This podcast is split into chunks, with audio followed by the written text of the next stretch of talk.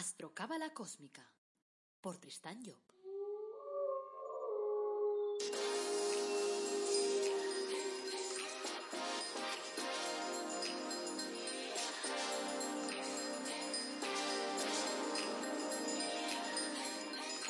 Astrocábala Cósmica, episodio 148. Te brindo una calurosa bienvenida a Astrocábala Cósmica, el programa en el que te hablamos de astrología cabalística, de reflexiones cósmicas y de cábala y lo hacemos de forma directa, amena, de forma que puedas practicar todos los días, vamos. Este es el episodio 148, es miércoles 4 de agosto de 2021. Esto es Reflexiones Cósmicas y hoy toca hablar del perdón. Tema interesante. Soy Tristán Job, tu astrólogo, cabalista y escritor cósmico, y llevo más de 30 años lidiando con todas estas películas. Eso no hace que sea el más listo del universo, pero sí que tengo una cierta experiencia ya en todos esos temas. Antes de arrancar, quiero recordar que en mi web tristanjob.com tienes la posibilidad, si te vas al apartado coaching, tienes la posibilidad de tomar una, una, una, consulta conmigo en la que trabajaremos tu carta astral, en la que te hablaré de tu objetivo de vida, en la que te explicaré por qué se te presentan ciertas cosas que no te gustan y cómo podemos lidiar con ellas, bueno, y un montón de cosas más. Siempre busco, eso sí, la parte positiva de la vida, que lo sepas. O sea que no te voy a decir cosas negativas ni chungas porque no está en mi ADN. También en esa página tristanyo.com encontrarás pues eh, productos de crecimiento personal, por ejemplo, como el árbol de la vida personalizado, como tus ángeles personalizados, que te darán muchas pistas sobre hacia dónde tienes que encaminar tu vida. Además, te he preparado el curso más completo del mundo mundial sobre astrología cabalística, porque te explica cómo puedes confeccionar, o sea, cómo puedes interpretar tu propia carta astral, ¿no? Confeccionarla, eso ya te la confecciono yo, porque dentro del curso yo te regalo el gráfico para que tú puedas trabajar tu carta. Y además de eso, pues en el curso también hay un apartado, tienes durante dos meses la posibilidad de preguntarme, porque voy a estar haciendo ahí un seguimiento de tu película para poder eh, contestar y de alguna forma aclarar todas tus dudas. O sea que eso está, si quieres echarle un ojo, en tristanyo.com barra astrocurso. Y bueno, y vamos a iniciarnos hoy ya, vamos a arrancar con el tema del perdón. El perdón antes de, de centrarnos en el tema del perdón, es importante que comprendamos algo que nos viene antes y que nos va a marcar esa película del perdón. Y es el hecho de comprender eh, cómo funcionamos aquí, en la Tierra. Es decir, hay gente que piensa que nosotros venimos aquí y que después todo se acaba y que vivimos una sola vida y que ya está. Y que bueno, y que, y que vida no hay más que una. Pues besitos para ellos. O sea que cada uno tiene derecho de pensar lo que quiera pensar. A mí ese pensamiento no me parece lógico porque no me lleva a ningún sitio. Y entonces, al contrario, me entristecería porque si tengo que pensar que solo tenemos una vida, entonces, eh, eso me, dejaría bastante triste, porque una sola vida y quiere decir que entonces la pobre gente que se está muriendo en África, mientras yo estoy hablando ahora mismo, simplemente es porque le ha tocado y ya está, y no hay más historia, no me lo puedo creer. O sea, yo no puedo creer, cuando miro la naturaleza, no me puedo creer que hay una naturaleza tan perfecta que las cosas estén tan ordenadas, tan estructuradas, siempre que el hombre no meta mano, claro. Pero cuando miramos esa naturaleza, cuando miramos esos documentales y vemos los, animales, cómo se comen entre sí, pero siempre de forma ordenada, nunca hay, un diezmo de, de, un tipo de animales por otro tipo de animales. O sea, que normalmente, ya digo, es el ser humano cuando mete mano por ahí en medio el que fastidia la jugada. Entonces, cuando veo todo esto, digo, a ver, no puede ser que haya una naturaleza tan perfecta y tan ordenada y que el ser humano, que se supone que es superior porque tiene cualidades que no tienen los animales, por ejemplo, pues resulta que ese ser humano es lo más imperfecto que hay en el mundo mundial y que ya está, y que la película es así de absurda, no me lo puedo creer. Por lo tanto, el pensamiento que yo tengo es que nosotros venimos de una película que viene de antes. Es decir, estamos como en esas sesiones antes, cuando yo era joven, hacían en los cines, hacían dos películas y un nodo. Y entonces tú te quedabas ahí a sesión continua. Es decir, si te gustaba la película, te quedabas otra vez a verla una segunda vez cuando acababa. Y así a veces nos pasábamos cinco o seis horas ahí metidos con mis amigos ahí en el cine y tal. Porque era sesión continua que llamaban. Ahora ya no funciona así, pero la vida sí funciona así. Es decir, tenemos que partir de la base de que la vida es una sesión continua. Si partimos de esa base, entonces entenderemos que en esa sesión continua nosotros hacemos de todo. Entonces, cuando vemos esas películas del oeste, por ejemplo, tenemos que pensar, pues igual estuvimos nosotros ahí en el oeste y éramos de los que pegaban tiros ahí, de los que eran los más fuertes y entonces que ponían muescas ahí en la pistola para decir yo he matado a 300. O sea, y si no, pues igual estábamos ahí con el rey de los unos, con ese Atila que arrasaba ahí por donde pasaba. Eh, estuvimos en un sitio o estuvimos en otro, estuvimos en distintos sitios, hicimos distintas cosas. Todas esas cosas que nosotros hicimos vienen de alguna forma marcadas en nuestro bagaje. Es decir, están marcadas en nuestra placa base. Nosotros tenemos lo que llamamos deudas. ¿Cómo se les llama a esas deudas para que la gente lo entienda? Karma. Entonces nosotros arrastramos normalmente cierto karma, es decir, ciertas deudas que nos vienen del pasado. Y eso es lo que hace que a veces en las relaciones con las personas nosotros nos, encontremos con personas que nos deben algo o a las que les debemos algo. Y claro, lo notamos porque nos, damos cuenta enseguida que en esa relación con esa persona estamos en relación de deudores o en relación de adeudados. Entonces, en función de que esa persona nos está haciendo regalos sin que nosotros le hayamos hecho nada, o esa persona nos está haciendo demandas sin que nosotros les hayamos hecho nada ahora. Entonces, la clave es que empecemos por entender eso, porque si nosotros no entendemos que la vida es una sesión continua, entonces todo nos parecerá injusto. Entonces viviremos la vida pensando, fíjate qué injusto, es que a mí me tocan ahí todos los servicios y, tal, porque soy del signo de Virgo y en cambio el del signo de Aries, el tío va con una mano delante y otra detrás. Aquí te pillo, aquí te mato. Y entonces, claro, eso no es justo. ¿Por qué va tan ligero el Aries y yo voy tan cargadito de cacharritos? Claro, porque si tú eres Virgo estás al final de un proyecto. Porque hay doce signos y el Virgo es el último, según el zodíaco constituyente. Por lo tanto, Virgo es el que se lleva todos los cacharritos porque como está al final de un ciclo, entonces está acumulando cosas. Cuando llega al final tiene que liquidarlas. No puede seguir acumulando. A los demás se les permite seguir acumulando. Al Virgo no, porque tiene que pasar a la siguiente hornada, volver a ser Aries eh, limpio de polvo y paja. Entonces, si entendemos esto bajo esta perspectiva, nos parecerá entonces lógico entrar en el tema del perdón. Y por eso quería entrar antes en esto, porque si no, no tiene sentido. O sea, decir, a ver, una persona me ha hecho daño y yo la tengo que perdonar, anda ya que le den. O sea, no, se ha portado mal conmigo, me ha hecho daño, sí. Pero ¿por qué se ha portado mal contigo y por qué te ha hecho daño? ¿Con qué estaba relacionado aquello? ¿Qué le hiciste tú a esa persona en otra vida? Claro, tú no sabes lo que le hiciste. Lo que sí sabes es que ahora te está haciendo pasar las de Caín. Por tanto, ¿qué significa? Que en lugar de quedarte enganchada a esa persona pensando, fíjate qué mala es conmigo y qué mala suerte he tenido de dar con una persona tan mala, pues en lugar de esto, pues piensas, oye, ¿y si yo le hice algo en algún otro momento? ¿Y si en algún momento de mis existencias yo a esa persona le hice daño? Y por eso esa persona ahora viene y dice, espera, que ahora te las voy a hacer pasar a ti y así vamos jugando la película. Entonces, si lo vemos desde esta perspectiva, entenderemos lo interesante que es el tema del perdón. Primero, por el hecho de quitarnos encima aquello. Pero luego hay otra cosa muy importante en cuanto al perdón, que yo siempre le digo a mis clientes cuando me vienen a ver, les digo, a ver, estás ahí con la mochila cargada de piedras. Dice, y estás dándote cuenta que no avanzas.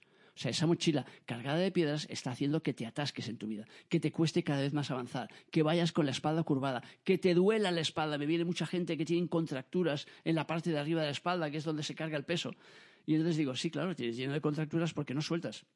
Estás a piñón fijo. La contractura es un movimiento repetido. Cuando un movimiento se repite un montón de veces, genera entonces en una parte del cuerpo, genera una contractura porque es la repetición. Es decir, cuando tú estás delante del ordenador y te pasas muchas horas en la misma posición, aquello te genera contracturas. Entonces lo que hay que hacer es variar la posición, cambiar la posición. Claro, ese es el símbolo de la vida. ¿Qué hay que hacer en la vida? Entonces, cambiar la posición también. Entonces, cuando me viene una persona y le digo, a ver, tienes que perdonar a esta persona, me dice, no, es que me ha hecho mucho daño y no la puedo perdonar. Le digo, no, no, espérate un momento, no lo has entendido. No te estoy diciendo que perdones a esa persona para liberarla a ella. Te digo que perdones a esa persona para liberarte tú porque cuando tú tienes una carga sobre una persona, esa carga emocional no te permite avanzar. Por lo tanto, si tú, por ejemplo, tienes, pongamos, mucha rabia contra los hombres porque hay hombres que te han hecho daño en tus relaciones sentimentales, en las próximas relaciones que tú quieras encarar, no las vas a poder encarar bien, porque la mochila está demasiado llena. Por lo tanto, si no perdonas a esos elementos que formaban parte de tu realidad, que te han enseñado una serie de cosas que no te han gustado, pero que es igual, besitos para ellos, si no los perdonas y no descargas la mochila, te va a costar mucho las próximas relaciones. O sea, no podrás embarcarte en esas próximas relaciones con todas las de la ley sino que habrá siempre un montón de cosas por ahí en medio que te van a cortapisar. Y si me vuelve a engañar, y si me hace daño, y si me hace esto, y si me hace lo otro. Entonces, aquello no funciona así. Entonces, ¿qué tengo que hacer? Tengo que quitármelo de encima. Ahora bien, cuando yo me decido finalmente y digo, a ver, vale, pues voy a perdonar a esa persona que me ha hecho daño. Ahora, volvamos otra vez a lo primero que estábamos diciendo al principio. Decimos que hay unas relaciones que vienen de antes, que las llamamos relaciones karmáticas. Es decir, son historias que nosotros hemos dejado pendientes en otro momento de nuestra existencia. Igual que lo hacemos ahora, porque si ahora os fijáis en vuestra realidad, os dais cuenta que todos los días dejáis cosas pendientes. Por lo tanto, lo hacemos todos. Entonces, cuando somos conscientes de esto, dices, espérate, entonces, ¿qué es lo que entraña el acto del perdón en sí? El acto del perdón entraña el perdonar y el que te perdonen, las dos cosas. Y el perdonarte tú, que es la tercera cosa. Por lo tanto, tú no puedes perdonar a alguien pensando que esa persona te ha hecho algo a ti, pero tú no le has hecho nada a ella, porque te quedarás a medias. Por lo tanto, no se trata de decir, es que yo la perdono. No, yo la perdono, no. Yo, por un lado, la perdono, pero por otro lado, también le pido perdón. ¿Por qué? Porque la he cogido como instrumento de mi realidad, es decir, lo he cogido como actriz de mi película o como actor de mi película, y entonces dentro de esa actuación le he dado el papel de malo. Y normalmente a casi nadie le gusta hacer el papel de malo. Por lo tanto, cuando yo le doy a alguien en mi vida el papel de malo, lo que tengo que hacer después es pedirle perdón. Por lo tanto, lo que yo propongo a la gente cuando me vienen a ver y cuando trabajamos el tema del perdón es una fórmula que tiene tres elementos. Y es muy sencilla. La primera, es decir, pido perdón por todo aquello que pueda haber hecho mal, por todo el daño que yo pueda haber realizado consciente o inconscientemente en esta vida o en vidas pasadas. Si sé la persona con la que me quiero congraciar, entonces nombro a la persona aquella. Y entonces pido perdón a Pedro por todo el daño que pueda haberle hecho consciente o inconscientemente en esta vida o en vidas pasadas. Del mismo modo que yo perdono a Pedro por todo lo que pueda haberme hecho consciente o inconscientemente en esta vida o en vidas pasadas. Y la tercera parte de la fórmula es, y me perdona a mí por todos los errores cometidos consciente o inconscientemente en esta vida o en vidas pasadas. Claro, hay mucha parte de la película que nosotros vivimos que es inconsciente. Y como hay mucha parte que es inconsciente, pues entonces por eso, dentro de la fórmula, está la película de consciente o inconscientemente, porque yo no sé lo que le he hecho a esa persona. Esa persona me ha hecho daño a mí, sí, eso lo tengo claro, pero ¿qué le hice yo a ella? Ni idea. Y como no sé lo que yo le hice a ella, entonces ¿qué es lo que hago? Entonces liquido toda la película.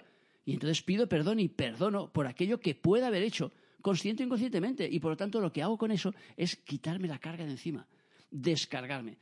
Por lo tanto, el perdón, ¿para qué sirve? ¿Para qué es útil el perdón? Para liberarme. Y cuidado, digo me, no liberar al otro. Claro que libero al otro también. Pero me importa un bledo el otro, porque el otro no es más que un actor de mi película. Por lo tanto, que el otro se libere o no, el hecho de tener rabia y decir, no, no, que lo pase mal, que lo pase mal, ¿de qué me sirve? No me sirve de nada, no me desgraban nada en Hacienda, no me devuelven dinero al final de año. Entonces, ¿de qué me sirve estar pensando en esa persona y en serio que esa persona me ha estado haciendo daño durante un tiempo y yo todavía lo mantengo en el tiempo? ¿Todavía sigo dándole cuerda y cuerda y cuerda a la película? ¿Todavía sigo repitiendo, ay, con lo malo que ha sido conmigo, que lo pase mal, que se fastidie, que encuentre una mala mujer ahí en su vida que le fastidie? ¿En serio?